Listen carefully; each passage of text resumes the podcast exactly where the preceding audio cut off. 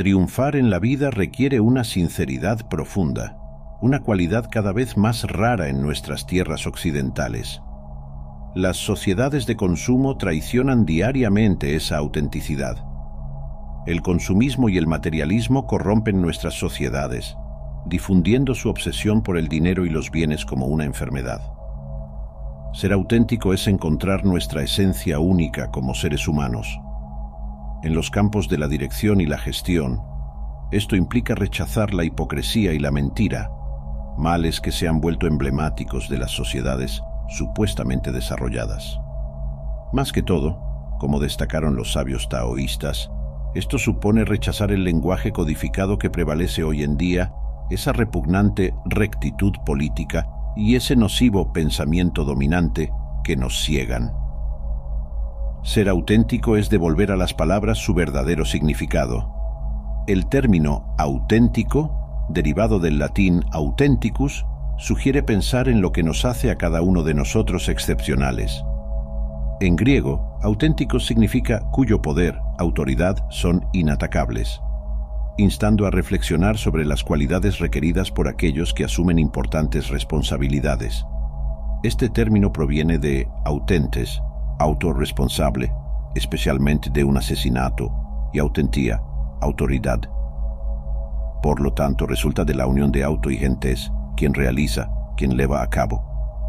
Un destacado antropólogo chino escribió que la religión china refleja el paisaje social de sus adeptos hay tantos significados como puntos de vista. El taoísmo se comprende y practica de muchas maneras, cada una reflejando la situación histórica, social o personal de sus seguidores. De hecho, muchas personas desperdician sus esfuerzos tratando de mejorar sus vidas con resultados mediocres. Adquieren conocimientos y persiguen cosas externas, agotando así su cuerpo y sobrecargando su mente, para terminar sintiéndose insatisfechas. Los taoístas observaron que los seres humanos tienden a actuar de manera contraproducente. En sus intentos de modificar el curso natural de su propia vida, solo empeoran las cosas al profundizar los déficits y chocar contra callejones sin salida. Según los antiguos sabios taoístas, deberíamos deshacernos de todas esas aspiraciones, reglas, éticas y valores que ciertamente fueron inventados para avergonzar a la humanidad. ¿Por qué? Porque todas estas ideas fabricadas por el hombre nos alejan aún más del flujo natural de la vida. Intentar modificar lo que la naturaleza ha previsto es como nadar contra la corriente. Es agotador y no nos lleva a ninguna parte. Este video no busca intentar cambiar el mundo, conquistar el mundo, sino que te ofrece una nueva reflexión filosófica en tu vida diaria y te permite salir de los caminos trillados de tu vida. Se podría calificar al taoísmo como la otra vía. La noción del Dao, Dao, camino, como origen de toda creación y fuerza, inasible en su esencia pero observable en sus manifestaciones, que está detrás de los funcionamientos y cambios del mundo natural.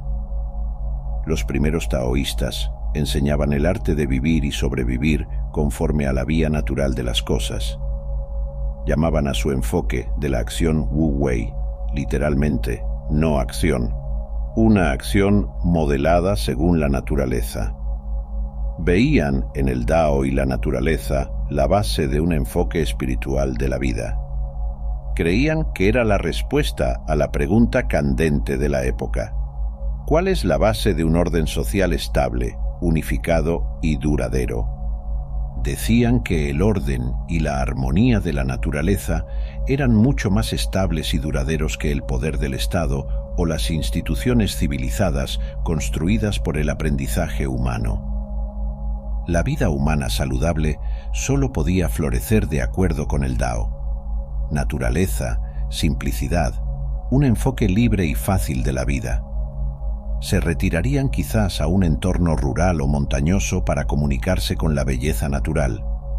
Compondrían o recitarían poemas sobre la naturaleza o pintarían una imagen de la escena, intentando capturar las fuerzas creativas en el centro de la vitalidad de la naturaleza.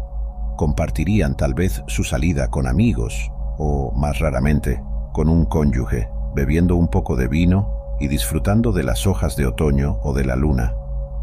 Si las ideas e imágenes taoístas han inspirado a los chinos a amar la naturaleza y a retirarse ocasionalmente de las preocupaciones del mundo para descansar y sanar, también han inspirado una intensa afirmación de la vida, la vida física, salud, bienestar, vitalidad. Lao Tseu ha puesto énfasis en la armonía con el Dao, una referencia a algo que no puede ser nombrado, con el fin de alcanzar el equilibrio en la vida. Para facilitar este proceso, Lao Tseu enseñó a sus discípulos los conceptos de no acción llamado Wu Wei y de sombra y luz, conocido como Yin Yang. El Wu Wei, un principio fundamental del taoísmo, puede entenderse como la acción sin acción o el esfuerzo sin esfuerzo. Es un concepto que insta a actuar de manera natural, alineándose con el flujo natural de la vida en lugar de resistir o forzar las cosas. Imagínate en un arroyo. Si intentas nadar contra la corriente, te cansarás rápidamente y tu progresión será difícil. El Wu Wei sugiere en cambio dejarse llevar por la corriente, adaptarse a los contornos del lecho del arroyo. Esto no significa inacción, sino más bien una acción fluida, sin esfuerzo excesivo. El principio del Wu Wei se centra en la espontaneidad y la armonía con el Tao, la vía universal. En lugar de planificar cada paso de nuestra vida de manera rígida, el Wu Wei nos anima a ser receptivos a las oportunidades que se presentan, a actuar de manera natural y a ajustarnos con el tiempo. El principio de no acción significaba discernir el curso natural de las cosas y cooperar con ese movimiento. Así, si una persona tenía habilidades para confeccionar ropa, no debería convertirse en cocinero. Una analogía común para ilustrar el Wu Wei es la del jardinero que cultiva sus plantas. En lugar de tirar de cada brote para hacerlo crecer más rápido, el jardinero crea las condiciones adecuadas, da agua y luz, y luego deja que la planta se desarrolle naturalmente. En la práctica, el Wu Wei nos invita a encontrar el equilibrio entre la acción y la no acción, a aceptar las circunstancias tal como son y a trabajar con la realidad en lugar de luchar contra ella. Se trata de reconocer que a veces, al hacer menos esfuerzo resistente, podemos lograr más, ya que estamos en armonía con el flujo natural de la vida. El concepto del yin y el yang tiene sus raíces en la antigua filosofía china y ofrece una perspectiva profunda sobre la naturaleza dualista e interconectada del universo. El yin y el yang son dos fuerzas complementarias que, cuando están en equilibrio, mantienen la armonía cósmica. El yin representa la fuerza femenina, pasiva y receptiva. Está asociado con la oscuridad, la luna, el frío y la tranquilidad. El yang, por otro lado, encarna la fuerza masculina, activa y expansiva. Está vinculado a la luz, el sol, el calor y el movimiento. Juntos, el yin y el yang forman un círculo, cada uno conteniendo una pequeña parte del otro, simbolizando la idea de que toda cosa contiene en sí misma la semilla de su opuesto. La esencia del yin y el yang reside en su interdependencia. No son fuerzas opuestas en conflicto, sino más bien socios complementarios. El día no puede existir sin la noche, y viceversa. La dualidad aparente entre el yin y el yang sugiere una dinámica constante de equilibrio, cambio y transformación. Este concepto encuentra aplicaciones en muchos aspectos del pensamiento chino, desde la medicina tradicional china hasta la filosofía taoísta. Enseña que el equilibrio entre las fuerzas opuestas es esencial para mantener la armonía en todas las cosas de la vida. Al entender y respetar los ciclos del yin y el yang, se puede alcanzar un estado de bienestar, tanto físico como espiritual, es una representación simple pero profunda de la complejidad y la interconexión inherentes al universo.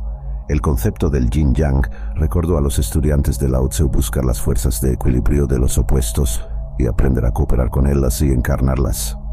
Intentar cambiar la naturaleza es una búsqueda fútil, al igual que intentar empañar nuestra visión de la naturaleza con construcciones humanas. En lugar de agregar conocimiento, soltamos el conocimiento hasta alcanzar un punto de tranquilidad interior. Solo entonces nos abrimos al Tao.